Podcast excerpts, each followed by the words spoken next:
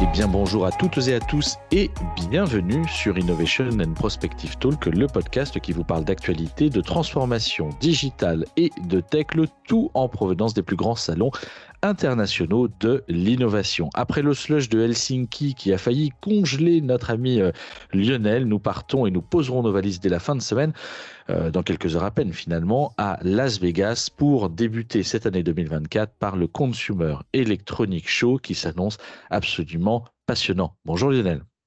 Bonjour Mathieu, bonjour à toutes, bonjour à tous un épisode dans lequel nous allons inviter euh, de nombreuses personnes avec qui euh, bah, nous collaborons régulièrement sur le, sur le CES depuis de nombreuses années. Et puis on s'est dit que ce serait intéressant qu'ils nous donnent et qu'ils nous livrent les tips and tricks qu'ils ont pour optimiser leur CES. Alors, quand même, on va faire un petit peu de réclame. On vous rappelle que vous pouvez vous abonner à Innovation and Prospective Talk, partager la bonne parole sur les réseaux sociaux, bien entendu communiquer et parler de nous à la machine à café. En tout cas, on espère qu'on va vous faire vivre un CES au travers de ce micro pour notre plus grand plaisir et nous espérons bien entendu le vôtre.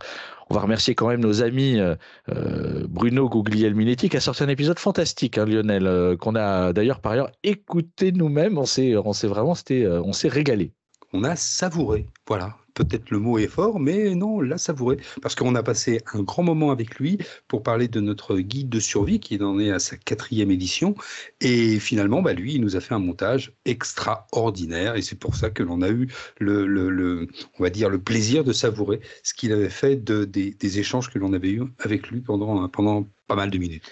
Et comment ne pas parler de Bruno si on ne parle pas aussi de Jérôme Colombin qui nous a fait le, plaisir euh, de nous accueillir euh, également euh, dans son podcast pour parler du guide. Et puis, bah, bien entendu, Jérôme, hein, on espère qu'on te compte parmi les participants du guide de survie 2025 du Consumer Electronic Show. Rendez-vous est pris. En tout cas, allez visiter mon numérique et moncarnet.com. Ce sont des podcasts absolument passionnants.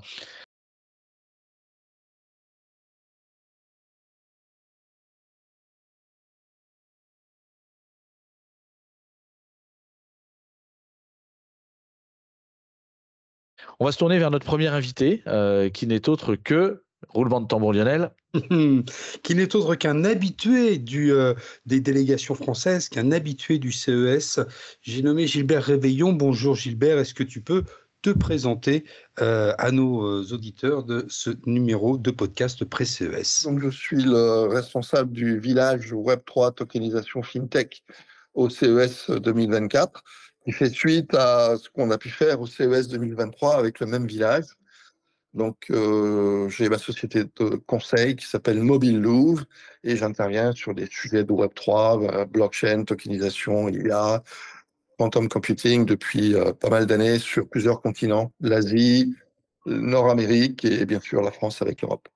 Donc on en sait un petit peu plus sur toi. C'est vrai que tu as fait l'honneur dans le guide de survie édition 2024 et je me suis fait taper sur les doigts en coulisses. Ce n'est pas la quatrième mais la cinquième édition. Donc voilà, moi je ne sais plus compter finalement. C'est presque le futur décalage horaire qui, euh, me, touche.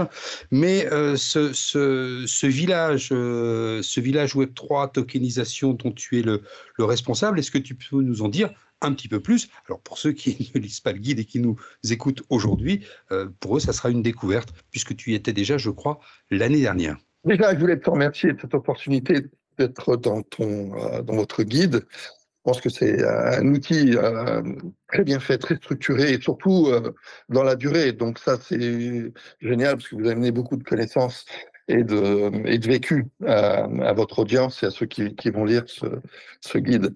Et euh, donc cette communauté dont, tu parles, en réalité, c'est l'état de l'art mondial. Où est-ce que se trouvent les meilleurs dans leur domaine de compétences euh, qui puissent attirer l'intérêt du contenu euh, et pas autoproclamer, tu vois, vraiment l'état de l'art où on sait que quand je présente une entreprise, bah, j'ai pris, la, pris la peine bah, de l'évaluer par rapport à ses concurrents directs et pas qu'en France. Donc c'est un village international. À l'évidence, la colonne vertébrale reste French Tech, euh, parce que je suis français et euh, accessoirement, euh, c'est important de mettre en avant le, les atouts de la France, et, il y en a beaucoup, mais également, bah, pour pouvoir faire une course et se comparer aux meilleurs, bah, il faut aller chercher les meilleurs, d'où la nature internationale du village Si, je suis un champion, euh, champion de course, mais je cours tout seul sur mon propre chrono, c'est pas la même chose que si je cours avec des vrais concurrents et que je montre ma différence par rapport à ces concurrents. Donc, une, fois que ça s'est dit, au niveau de la scène internationale, euh, cette communauté, elle va toucher d'abord tout ce qui touche au, Web 3 dans, dans, ses composantes de quatre grandes verticales.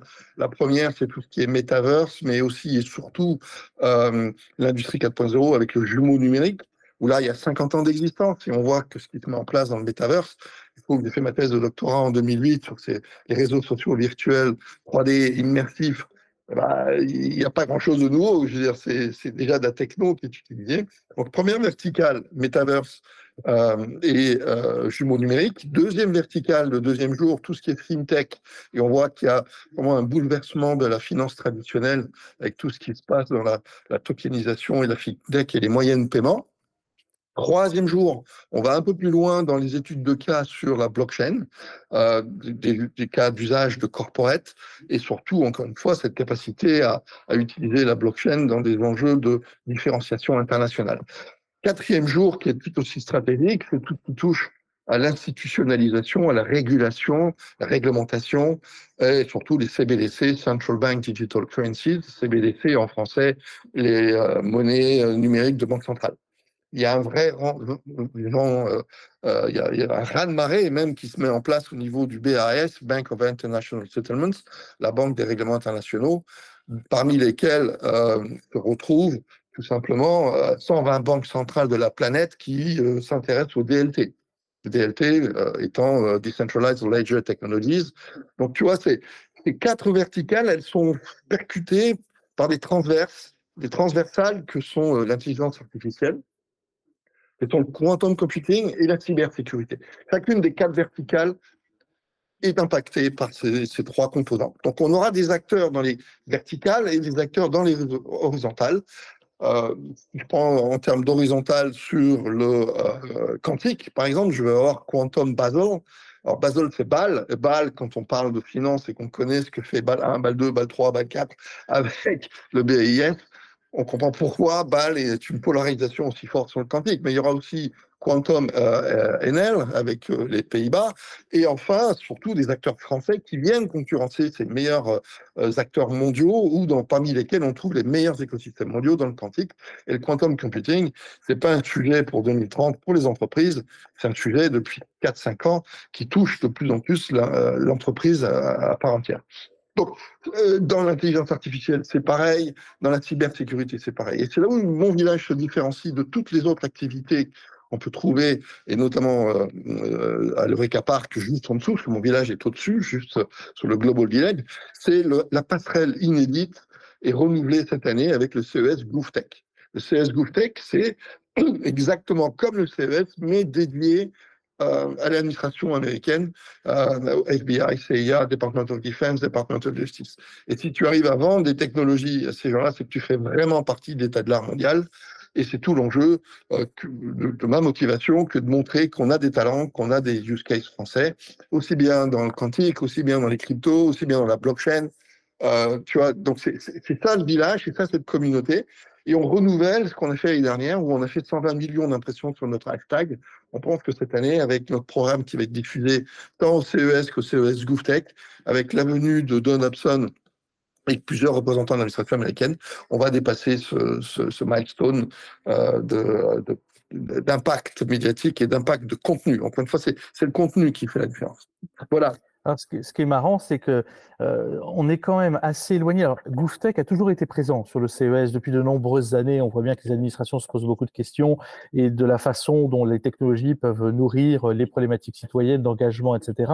Là, on est quand même sur de la deep tech profonde. Blockchain a longtemps été une catégorie, par ailleurs, un peu mise de côté par la CTA, pas forcément euh, visible. Euh, toi, tu apportes finalement un ras-de-marée là où la CTA ne l'apportait pas dans l'organisation du CES parce que blockchain, c'est quand même NFT un peu de côté. Hein, si on se rappelle les années 2019, 2020, euh, c'était. Oui, ça a été très très bonne analyse et je te remercie de ramener ce point-là. Mais tu sais, ça a été un échange qui a pris un an et demi avec euh, la CTA pour démontrer l'impact de la tokenisation. Tu parles de NFT, j'ai parlé de tokenisation. Euh, toutes les, tous les grands laboratoires de recherche se sont mis d'accord pour évaluer l'impact de, euh, je prends Young, KPMG, BCG, Accenture, ils sont tous alignés sur le fait que la prochaine vague dans les marchés financiers, ça va être la tokenisation. Et quand tu prends la dernière étude de Young, tu as carrément pratiquement 30 trilliards de dollars qui sont attendus, projetés, et ces gens-là se trompent de moins en moins, parce que ça fait 10 ou 15 ans qu'ils font les mêmes études. Alors, à un moment donné, ils sont faux, mais ils sont plus très loin de la vérité. Et quand tu fais pas, pas, très loin ou pratiquement 30 trilliards, toutes catégories de classes d'actifs confondues en tokenisation, c'est juste 10 fois l'économie de la France. Et la France, c'est la quatrième économie du monde. Donc, ça, montre l'impact de la tokenisation, l'impact et surtout les, les, vertus, les valeurs qu'il peut y avoir derrière ces DLT et les DAO et les NFT. Et, la finance traditionnelle devient la première plateforme émettrice. Donc, tu vois, ce que, tu dis est vrai, mais il a fallu documenter, argumenter auprès de la CTA pour que ce village puisse naître avec tout le soutien. Et on est en face, et on est en face du dôme des CES Innovation Awards. C'est là où tu as tous les journalistes de la planète, tous les décideurs de la planète qui vont passer pour identifier les disrupteurs de demain. Donc, le village, tu vois, on a mis un peu de temps pour euh, se mettre d'accord, euh, mais c'est un village international, encore une fois. C'est pas French Tech seulement, mais c'est euh, une, version décuplée d'impact, parce qu'on va chercher les meilleurs auxquels on compare les Français. Et ça, c'est l'avantage que nous donne CTA et d'être en face du CES Innovation Award Showcase. Et les, les 27 Exactement, là, effectivement, il y en a eu, hein, je ne sais pas de ton côté, en tout cas, moi, sur les, les CES Awards, euh, Judge Session, il y a eu euh, beaucoup de startups à analyser, beaucoup de pépites. J'ai trouvé qu'on était, et c'est peut-être euh, ma dernière question, un peu moins sur un CES de l'ultra connexion à tout va en mode fashionista et un peu plus sur un sujet de CES avec des projets à valeur, des sujets profonds qui répondent aux enjeux des sociétés. On est moins dans le B2C qu'on est plus dans le B2B2C, presque sur ce CES. En tout cas, une professionnalisation et plus de technologies profondes au service de l'efficience opérationnelle des sociétés. Je ne sais pas si tu as eu ce, finalement cet aperçu. C'est vraiment quelque chose qu'on partage, Mathieu, et je me réjouis que tu fasses partie du contingent français des euh, euh, CES Innovation Awards Jury. Euh, et, pour l'avoir fait sur ces trois dernières années, ce qui, moi, me, harponne, en tout cas me, me percute de face, c'est le retrait des Chinois remplacé, substitué par la Corée du Sud. Euh, Exactement. Et, là, euh, ne serait-ce que sur le quantique, ces gens-là, c'est une déferlante et on a intérêt à être préparé et à comprendre où sont les vrais concurrents de notre proposition de valeur. Donc, euh, dans la cybersécurité, on parlait de quantique et de quantum safe. les Américains ont réagi après, ils ont mis huit ans pour mettre en place un appel d'offres mondial avec le NIST, National Institute of Security and Startup. je vais te dire, c'est du lourd et ça vient remplacer RSA. Quand tu es dans le numérique et tu sais ce que la colonne vertébrale que représente le RSA et qu'on t'explique que le NITS, en juillet 2024, va faire tout ce qu'il peut, ils ont doublé le volume, hein, ils, ont ils ont doublé le, budget de 40 milliards de dollars qui était mis en place pour le CHIP Act, pour passer à plus de 90 milliards de dollars, dans lequel le quantique est, est un gros truc. Et l'Asie est un des vecteurs de transformation le plus fort. Donc oui, B2B2C, mais B2B2B aussi et B2D. Voilà, parce qu'aujourd'hui, il, y a, il y a vraiment une circulation euh, de bottom-up et top-bottom, tant au niveau des institutionnels, on voit la vague de tokenisation qui se met en place. Euh, aujourd'hui, les premiers émetteurs de crypto, ça reste euh, les institutionnels. C'est incroyable. Tu vois, le, Chicago Mercantile Exchange qui vend du Bitcoin en contrat à terme et qui font ça, de, et, l'Ethereum, euh, c'est le Chicago Mercantile Exchange. Donc, voilà. c'est et, Nasdaq, ça va être la deuxième année consécutive que le Nasdaq va venir prendre la parole en keynote pour vendre sa techno de, de DLT.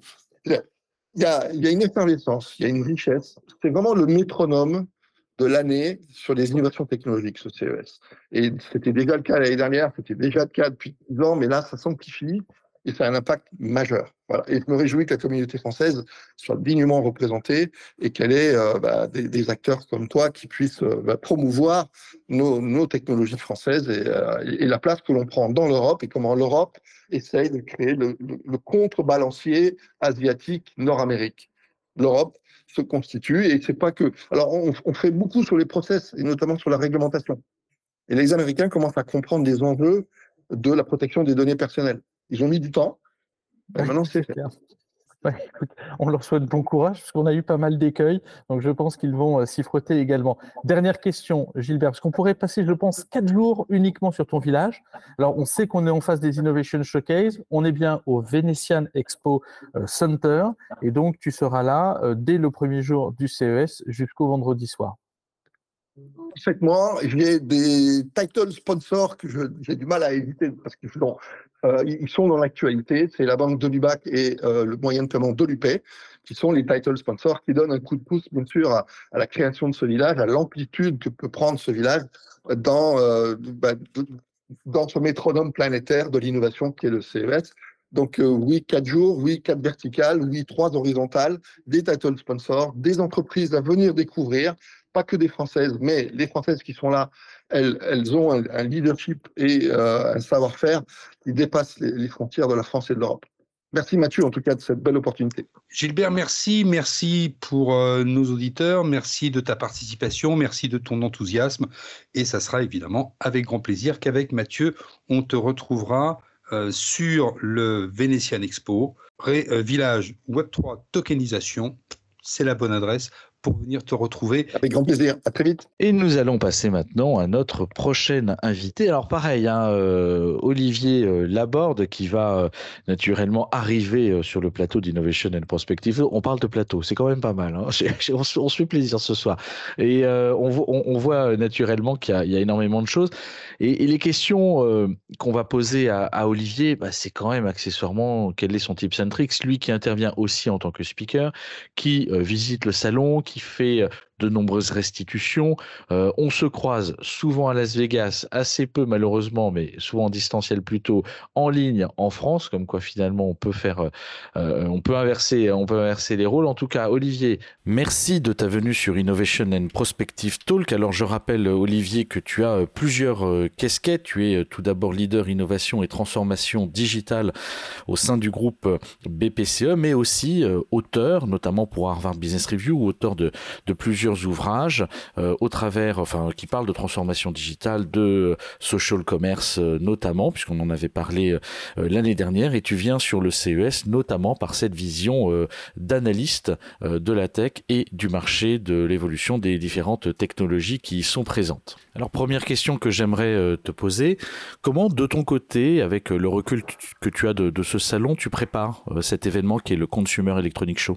Euh, moi, de, plusieurs manières, parce que ça dépend un petit peu euh, des, activités que je vais faire sur place. Euh, alors, c'est l'anecdote, c'est que je suis jamais allé sur sous la même casquette en fait au CES. J'étais au tout début pour en tant qu'influenceur parce que je tweetais beaucoup et je faisais des, LinkedIn. Puis après, j'ai été approché pour accompagner une startup et je l'ai aidé sur sur place. Euh, je fais parfois des, des débriefs hein, comme vous. Et puis euh, dernièrement, euh, l'année dernière, c'était pour accompagner un tour spécifique, très personnalisé, où entre Noël et le jour de l'an, on m'avait interpellé, et donc j'avais rendu un, service à une de connaissances communes. Euh, et cette année, j'aide sur sur un tour, mais plutôt en voilà en, en, back, en backup. C'est pas moi qui, qui, le ferai. Et donc forcément, ça induit un petit peu la, la, préparation. Euh, moi, j'ai, euh, comme vous savez, euh, moi j'ai une appétence particulière pour les startups. Or, pour vos éditeurs, il y a vraiment plusieurs lieux au sein du, du CES. Moi, je fais un zoom particulier sur Eureka Park. Et donc, je, regarde un petit peu en amont je suis en plein dedans où j'aime bien des quelques pays et j'essaie de récupérer les listes des startups de plusieurs pays. Alors, pour les citer, Israël, la Wallonie, euh, la Suisse Tech euh, et bien sûr la, la, Tech, ce qui me prépare euh, déjà un petit peu mes, rendez-vous et mes tours. Et puis, je, vais aider également cette année sur le village Web 3, euh, tokenisation fintech. Donc là aussi, je regarde plus particulièrement, alors à la fois là, les, startups qui seront présentes sur le village, mais également la, programmation, puisqu'il y aura donc des, des prises de parole dans, dans la mienne. Donc là, je vais préparer aussi la mienne. Olivier, le, site du CES, euh, je trouve, depuis euh, la Covid, euh, s'est beaucoup amélioré, notamment dans la présentation des sociétés qui, y participent. Et donc, dans la préparation hors tokenisation et fintech, dont tu viens de nous évoquer ta collaboration, qu'est-ce que tu t'attends à voir cette année sur le, sur le CES et notamment en, start-up, puisque ça reste ton, ton cœur de cible? Mmh. Alors, je m'attends, c'est pas une surprise, je m'attends à voir beaucoup de startups qui vont mettre de l'IA dans, dans leur pitch. Donc, euh, et c'est bien pour ça que c'est intéressant d'être d'être sur place, puisque c'est c'est là où on, on, on, voit en fait le, et on dépatouille le vrai du, du faux, hein, puisque tout le monde va mettre de l'IA générative. Donc là, ça permet quand même de, ben voilà, d'aller de, derrière le, la simple présentation et de, et de, creuser un petit peu euh, ce qui va se faire. On, on observe également une, une, montée en puissance euh, de, euh, on va dire, de la santé. Je pense que voilà, enfin qui vient aussi du, monde de l'assurance, avec les objets connectés, ça devient de tout, chaque année de plus en plus mature et chaque année ça prend de l'espace euh, sur sur on va dire l'espace total du, CES hein, avec euh, un espace dédié au LVCC Center euh, notamment. Euh, il y aura la mobilité qui va être très très forte avec les les véhicules autonomes. L'année dernière, il y avait des, si je ne me trompe pas, les, premiers bateaux autonomes qui vraiment avaient fait une belle entrée. Donc, ça va être assez important. Puis, ce qui va avec la mobilité, il y a tout ce qui est, et, et d'ailleurs, l'IA, je pense qu'il y a deux verticales alors pour les initiés, hein, dont, je ne suis pas, mais je, je pressens les, les, grosses tendances, mais ça sera les, ça sera les, les chargeurs euh, des, de ces, pour faire de la mobilité, il faut des, des, chargeurs. Donc là, il y aura des, des avancées euh, certainement qui seront annoncées. Et côté IA, ça sera les puces, euh, où chacun, que ce soit AMD, Nvidia et d'autres, seront présents et feront certainement de, de belles annonces euh, sur place. Et tout ça, mais sous couvert, euh, moi, je, vais également regarder, mais je, je, pense que tout le monde a eu cette prise de conscience. Hein. Euh, c'est forcément la sustainabilité, la durabilité, le développement durable, qui est quand même assez mis en avant, même si c'est assez transverse et un peu éparpillé partout, mais ça aussi, ça devient assez natif. Mais je pense que chacun d'entre nous, maintenant, quand on pose des questions, que ce soit euh, sur l'IA et générative, on dit bah, combien ça consomme, combien ça coûte, mais c'est combien ça consomme aussi et c'est quoi l'impact en CO2. Et ça sera un peu, et c'est la même chose pour les pour les batteries, pour essayer de prendre en compte le cycle complet euh, de donc de cette mobilité. Et bien sûr, euh, bah, ça, ça, ça, passe bien sûr par la durabilité des, des solutions qui seront proposées.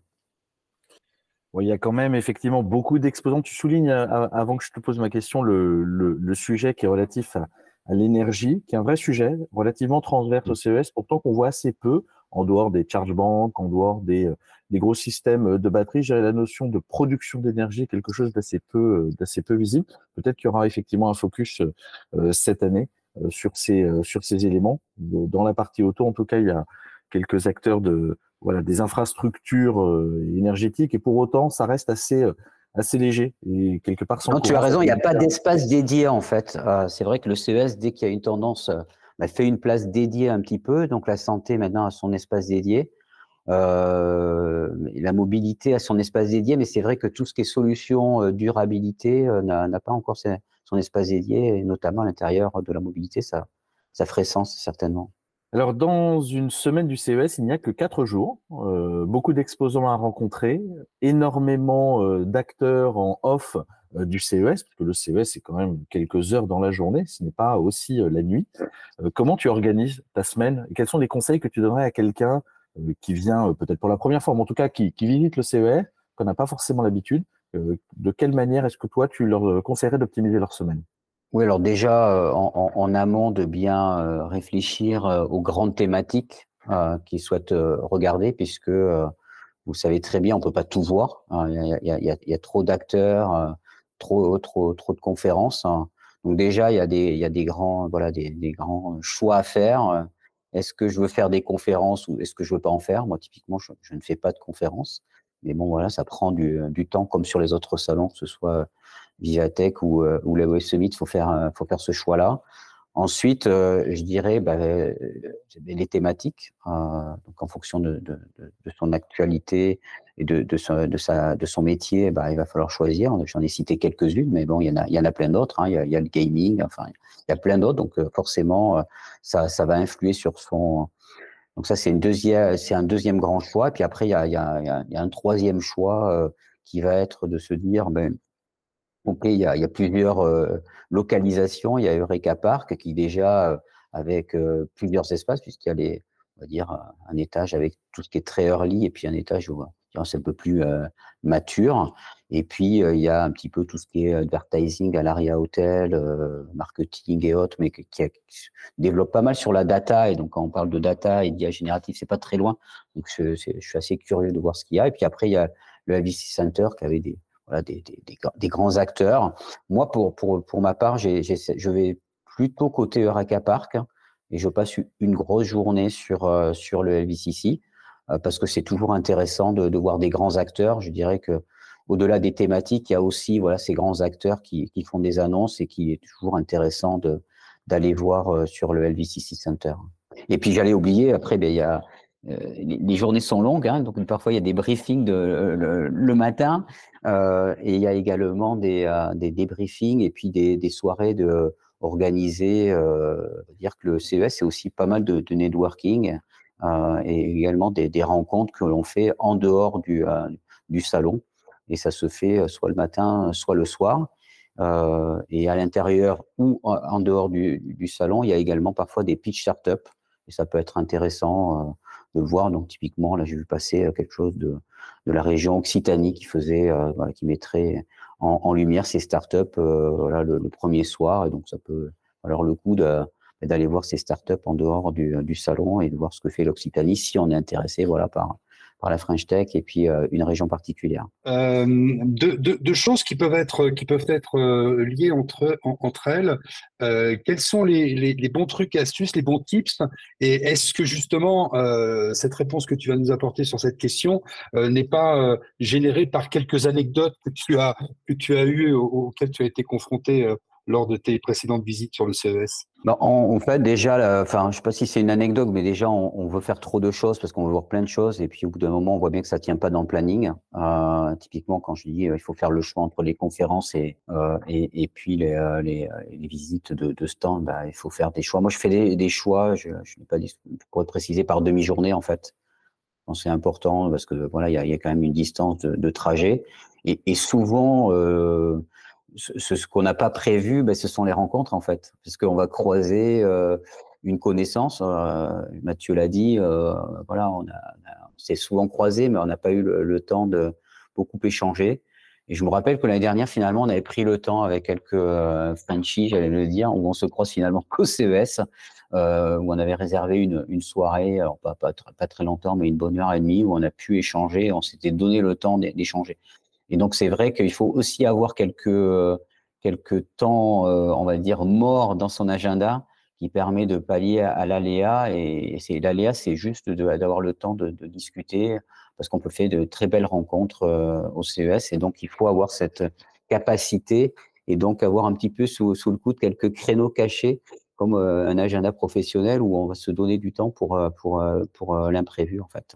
Eh bien, merci euh, Olivier pour tous ces conseils. On va euh, maintenant partir à la rencontre d'autres euh, personnes que nous rencontrons souvent sur, sur le CES, puisque c'est une communauté française bien présente, qui ne se rencontre le plus souvent qu'une seule fois dans l'année, il faut pas, faut pas l'oublier, mais si nous échangeons tous tout au long de l'année, on se voit souvent physiquement au CES. Alors on pourrait en, parler. Avant que l'on ne se quitte, une dernière question.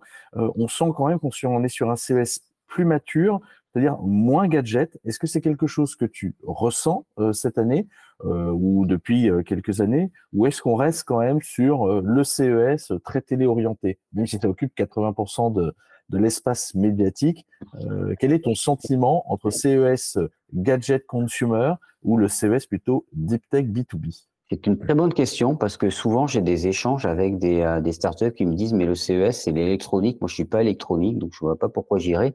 Et puis c'est euh, donc euh, consumer donc c'est pas B2B. Et c'est des choses que c'est vrai qui, qui, ressortent parce que que ce soit TF1, BFM TV voire d'autres mettent en avant des, des gadgets. Et moi je ressens vraiment le contraire parce que déjà les profils des participants, bah, c'est des patrons en général assez haut placés puisque c'est un, un, budget beaucoup plus important euh, que d'aller à Lisbonne ou, à Paris. Donc euh, c'est forcément des profils différents qui vont très euh, très high level, qui, je, le dis à certains d'ailleurs, ont du temps, c'est-à-dire que vous voulez voir un décideur d'une grande société française à Vivatech, vous allez avoir un aéropage de 10 à 15 personnes, un chargé de mission, un chargé de com, plein de choses autour. Mais vous pouvez les rencontrer tout seul qui euh, voilà, qui se, qui se baladent dans, dans les stands et pouvez avoir un quart d'heure, une demi-heure avec eux de discussion privilégiée. Et donc moi, j'ai je, vraiment vu dernièrement euh, sur, sur ta question euh, une maturité. Alors je ne sais pas si c'est ainsi, mais je vais prendre quand même euh, l'exemple de, de, de, la French Tech où ils, étaient, ils avaient, je crois, atteint quasiment 200 startups. Je crois que l'année dernière, c'était 80. Si j'ai bien compris, cette année, c'est 150, 135 sur le Récapar plus 15 sur LVCC. Je pense que ça, montre en tout cas euh, au niveau au moins de la French Tech qu'on va vers beaucoup plus de qualitatif. Et après, c'est aussi le, charme du CES, à des différences parfois d'autres salons, bah, c'est une, foire et donc on peut avoir effectivement euh, une deep tech.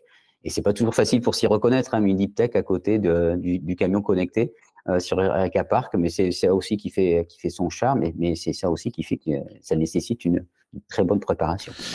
Eh bien, merci Olivier pour tous ces conseils pour euh, ce, cet épisode, ce spécial pré-CES, puisqu'on vous rappelle que le CES ouvre ses portes dans quelques heures, quelques jours à peine, hein, puisqu'on est, euh, on est dimanche à l'heure de la publication de cet épisode. Et je me tourne maintenant vers notre prochaine invité. Il s'agit de Nathalie Louis. Bonjour Nathalie, bienvenue sur Innovation and Prospective Talk. Alors tu es une habituée euh, du CES que nous avons d'ailleurs parcouru euh, l'année dernière en partie ensemble avec de nombreux chercheurs que nous avons rencontrés. Alors déjà dans un premier temps, puisque Lionel t'a déjà préparé pas mal de questions, est-ce que tu pourrais te présenter? Je suis euh, consultante en stratégie d'innovation et euh, je dirais que euh, j'ai hâte euh, d'être au CES parce que c'est mon salon préféré. Donc, j'ai eu la chance d'y aller pour la première fois en 2016. Et, depuis, c'est devenu vraiment un grand rendez-vous pour moi parce que ça, me rebooste en début d'année, ça me donne beaucoup, beaucoup de profondeur d'analyse sur les accompagnements que je peux mener et évidemment euh, des bonnes tendances sur les dernières techs euh, à venir. Voilà. Alors justement, là tu parles de ce que tu vas pouvoir mener sur place. Est-ce que sur place, tu prépares d'abord toi ta visite personnelle, puisque ça se prépare, on le dit tout le temps, on le dit à longueur euh, de, de, webinaire, on le dit dans notre guide, mais comment toi tu prépares le CES et notamment bah, ce CES 2024 alors, moi, j'y vais euh, à titre personnel, ça c'est sûr que je, fais, on va dire, euh, moi-même mon petit parcours, mais aussi à titre professionnel, euh, j'ai une approche plutôt personnalisée pour les clients, c'est-à-dire euh, bah, sur mesure. je chasse pas en bande, je, chasse plutôt pour des besoins très précis, donc soit pour de l'investissement, soit pour de la, veille, hein, donc plutôt de l'OSINT. Euh, la veille technologique. Donc, euh, je vais travailler sur euh, des cibles bien déterminées, des parcours très déterminés pour pas perdre de temps et pour pouvoir donner un maximum de contenu. Donc ça veut dire qu'un client qui est dans un écosystème donné et qui a des attentes, tu vas l'accompagner pour justement, et sur place, et en amont et en aval, pouvoir bien cadrer ce qui pourrait tirer euh, d'une édition du CES comme celle de 2024, c'est ça? Oui, j'ai bien évidemment euh, des demandes très précises avant de venir au CES. Donc euh, en amont, je, je dois préparer avec toutes les datas qu'il y a disponibles sur le site pour pouvoir moi-même faire une première reconnaissance sur place et ensuite, euh, une fois que le client est là-bas, euh, quand il dispose que d'une heure, quand c'est par exemple pour découvrir des startups euh, sur lesquelles investir, eh bien, je dois en, très peu de temps réussir à lui bâtir un parcours personnalisé. C'est-à-dire que tu t'adresses à des clients qui vont passer un certain temps sur place, mais qui vont passer un peu de temps avec toi, avec un objectif très précis. Et ça, cet objectif, tu le définis en, avant, en amont avec eux. Absolument. Ouais, ouais. J'ai un petit cahier des charges euh, avec des thématiques sur lesquelles, euh, par exemple, si c'est un investisseur, euh, la personne souhaite avoir les meilleures pépites, on va dire, sur certaines technologies. Et, du coup, ça nécessite pour moi de faire un travail en amont, donc que ce soit à partir de, de, data déjà présente sur le site du CES ou bien une fois sur place, d'aller faire de la reco, d'aller voir que les personnes euh, responsables des stands soient bien là au moment où j'y serai, euh, et, bien sûr de faire une, reconnaissance du parcours euh, timé. Donc Nathalie, depuis 2016, tu, vas au CES, tu y retournes, tu y retournes presque chaque année. Bien sûr, il y a eu l'épisode Covid, mais euh, pendant toutes ces visites, tu as probablement eu quelques anecdotes qui t'ont euh, qui t'ont fait euh, noter sur tes calepins les, bonnes astuces à ne pas oublier quand on est un visiteur du CES et que l'on veut être un visiteur efficace.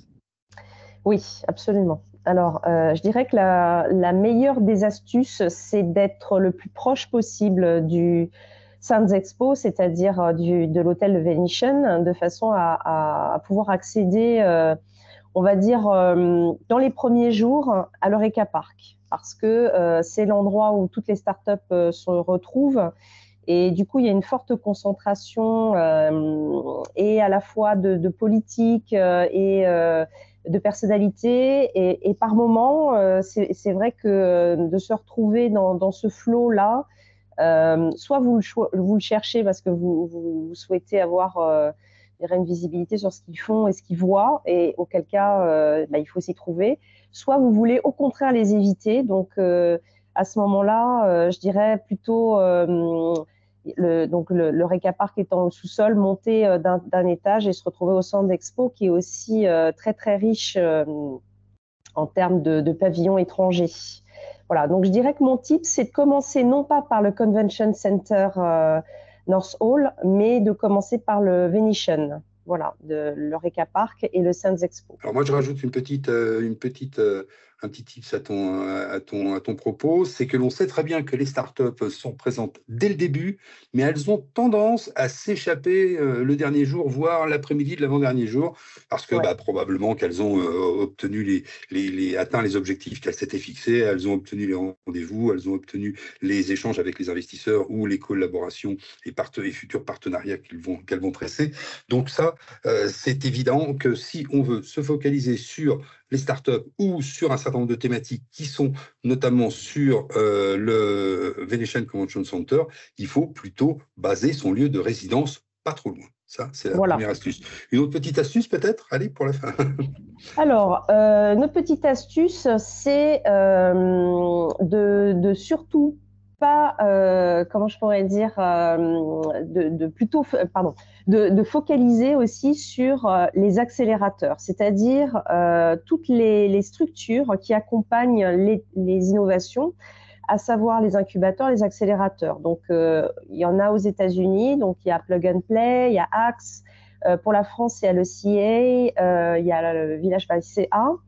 Et généralement, il y a des des fortes tendances, euh, on va dire, de l'année euh, en termes de, technologie à aller y chercher.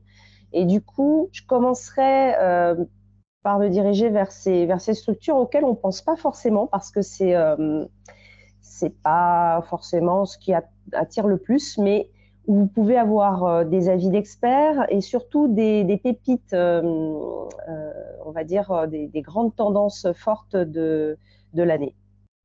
Euh, très bien. Alors, bon, deux, deux, astuces très, euh, très intéressantes pour nos, euh, auditeurs. cette année, la thématique, tout du moins, on va dire, la, la, ligne éditoriale, c'est Tech pour un, un monde unique, le seul et l'unique sur lequel on vit, la planète dans laquelle on s'exprime. Tout ça motorise un certain nombre de thématiques. Euh, quelles sont celles que toi, tu vas retenir en priorité? Alors, moi, celles que je vais retenir, euh, c'est celles qui sont liées à mon cœur d'expertise, c'est-à-dire euh, tout ce qui est lié au contenu, aux médias, à la diffusion, on va dire, augmentée aussi. Et donc, je vais, comme l'année dernière, euh, m'orienter euh, d'abord sur les pavillons japonais et asiatiques euh, pour aller chercher les dernières technologies en termes de réalité augmentée, réalité virtuelle. Donc tous les accessoires, que ce soit l'aptique, mais, mais, aussi tous les moyens de communication, on va dire, augmentés. Voilà, parce que ça, on peut le décliner et pour les, les, domaines de contenu culturel, mais également s'en inspirer euh, pour n'importe quel business dès lors qu'il y a une communication. Voilà. Donc ça, on va dire, c'est le, le futur euh, proche qu'il faudra euh, forcément appréhender dans les process et, dans les recommandations qu'on peut adresser avec nos clients. Et du coup, je vais les chercher en Asie plutôt. voilà. Est-ce que pour toi, ça a une relation directe avec ce que l'on appelle maintenant depuis plusieurs mois le space computing, notamment avec euh, les annonces qu'Apple a faites pendant euh, l'année 2023 Oui, complètement. Complètement. Euh, et, je pense que ces pays-là ont vraiment la capacité aussi à, sauter des étapes, c'est-à-dire à, se débarrasser des devices. Et, du coup, on est sur des choses de plus en plus petites, de plus en plus performantes avec une complexité euh, incroyable embarquée et il faut vraiment se les approprier. Donc, euh, je dirais que euh, aller voir ces stands asiatiques, donc que ce soit l'Areca Park, notamment sur la partie start-up au, sous-sol ou bien au premier étage au Sands Expo, parce qu'il y a aussi les pavillons, pavillons japonais par exemple ou Corée. ça me paraît très nécessaire. Et pour illustrer et ancrer tout ça, ne pas hésiter à aller sur la vitrine des Innovation Awards parce que là aussi, euh, c'est un bon résumé, je dirais, de l'évolution des technologies, euh, notamment sur tout ce qui est réalité augmentée, réalité euh, virtuelle. on voit qu'il n'y a plus de lunettes ou les lunettes, elles sont devenues toutes petites. donc, les devices, petit à petit, on va dire, se, se miniaturisent, voire diminuent. Euh. Eh bien, merci euh, Nathalie de toutes ces informations. Un petit résumé rapide, un lieu de résidence toujours à, choisir avec minutie, toujours un focus au niveau des startups et dans l'univers des startups sur les accélérateurs, qu'ils soient européens, français ou euh, américains. Et puis, au niveau des thématiques, regardez bien l'évolution de ce que va proposer ce que l'on appelle déjà maintenant le Space Computing. Eh bien, merci Nathalie euh, d'être passée par Innovation and Prospective Talk. On a hâte de te retrouver dans quelques heures à peine pour poursuivre cette analyse et cette euh, visite du CES 2024 qui s'annonce absolument euh, passionnante. C'est la fin de cet épisode déjà long, un pré-CES, alors un peu plus long que d'habitude puisque on a pensé assez naturellement que vous alliez très certainement l'écouter dans l'avion. Donc, bah, on espère que votre voyage aura été un peu plus agréable grâce grâce euh, au témoignage de nos différents euh, invités. Et euh, bien sûr, on va se retrouver dans quelques heures avant l'ouverture de ce CES qui promet d'être passionnant et que nous vous ferons vivre au travers de nos différents épisodes. On vous rappelle naturellement que vous pouvez vous abonner sur Apple Podcast, Deezer ou encore Spotify et bien entendu partager la bonne parole. Et puis, encore une fois, hein, vous pouvez retrouver tous ces épisodes pré-CES sur moncarnet.com de Bruno Gugliel Minetti, mais également sur le monde numérique de Jérôme Colombin. Voilà, vous avez à peu près devant vous trois heures d'écoute passionnante si vous compilez tous ces épisodes. Merci à tous de votre fidélité, on se retrouve très vite, et puis euh, Lionel, je te laisse le mot de la fin. Eh bien, encore une fois, euh, puisque ça a été beaucoup dit par nos invités, euh, Olivier, Nathalie et Gilbert aujourd'hui, euh, le CES est quelque chose qui ne se rate pas parce que c'est une constante évolution et c'est une photo instantanée de cette évolution de la technologie et de ses impacts. Nous, on sera sur place. je ne sais pas par quels moyens, si on fera de longs épisodes, des petites capsules, vous le verrez. En tout cas, vous aurez de nos nouvelles et je vous souhaite de le suivre. Pour ceux qui le suivront à distance, eh bien, bon CES. Pour ceux qui sont peut-être avec nous dans quelques heures dans l'avion, euh, courage, courage. En tout cas, ce qui est sûr, c'est que la météo est clémente. Il ne devrait pas pleuvoir, pas d'inondation en vue, un grand soleil et donc une dizaine de degrés dans la journée. Ça sera sympa euh, au soleil du Nevada. Eh bien, salut à tous et à très vite au CES ou en ligne. Bye bye.